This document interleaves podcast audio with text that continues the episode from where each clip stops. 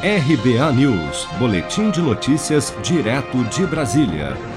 O governo de São Paulo anunciou nesta quarta-feira toque de recolher a partir desta sexta-feira, dia 26, com a restrição da circulação de pessoas entre 11 horas da noite e 5 horas da manhã em todo o estado. A medida valerá até o dia 14 de março. Segundo o governador João Dória, a medida é necessária para frear o avanço da Covid-19 em São Paulo, em face do número recorde de internações no estado.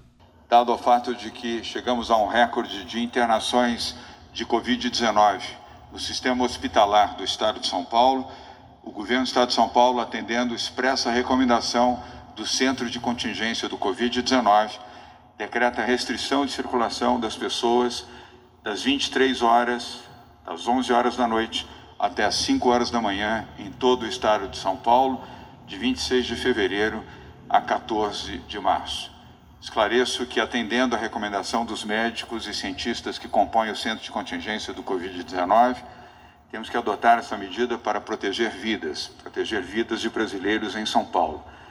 Nós não temos nenhuma satisfação em adotar uma medida como essa mas temos a necessidade de aplicar essa medida para proteger vidas. E proteger vidas significa garantir a existência. Sem vidas não há consumo. Segundo o governo de São Paulo, haverá uma força-tarefa para fiscalização da circulação de pessoas em todos os municípios paulistas, com a atuação da Vigilância Sanitária, Guardas Civis, Polícia Civil e Militar e PROCON ressaltando que o toque de recolher no estado se dará à noite para evitar principalmente aglomerações em bares e festas. A Secretaria de Saúde de São Paulo informou que o estado bateu um novo recorde de internações por Covid-19 nesta quarta-feira, com 6.657 pacientes em UTI com o coronavírus. Este é o terceiro dia consecutivo de aumento desse número e um novo recorde de internações em São Paulo desde o início da pandemia.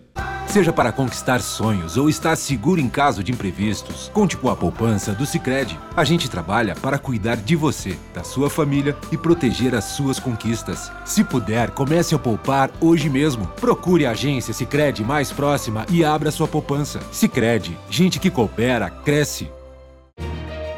Com produção de Bárbara Couto, de Brasília, Flávio Carpes.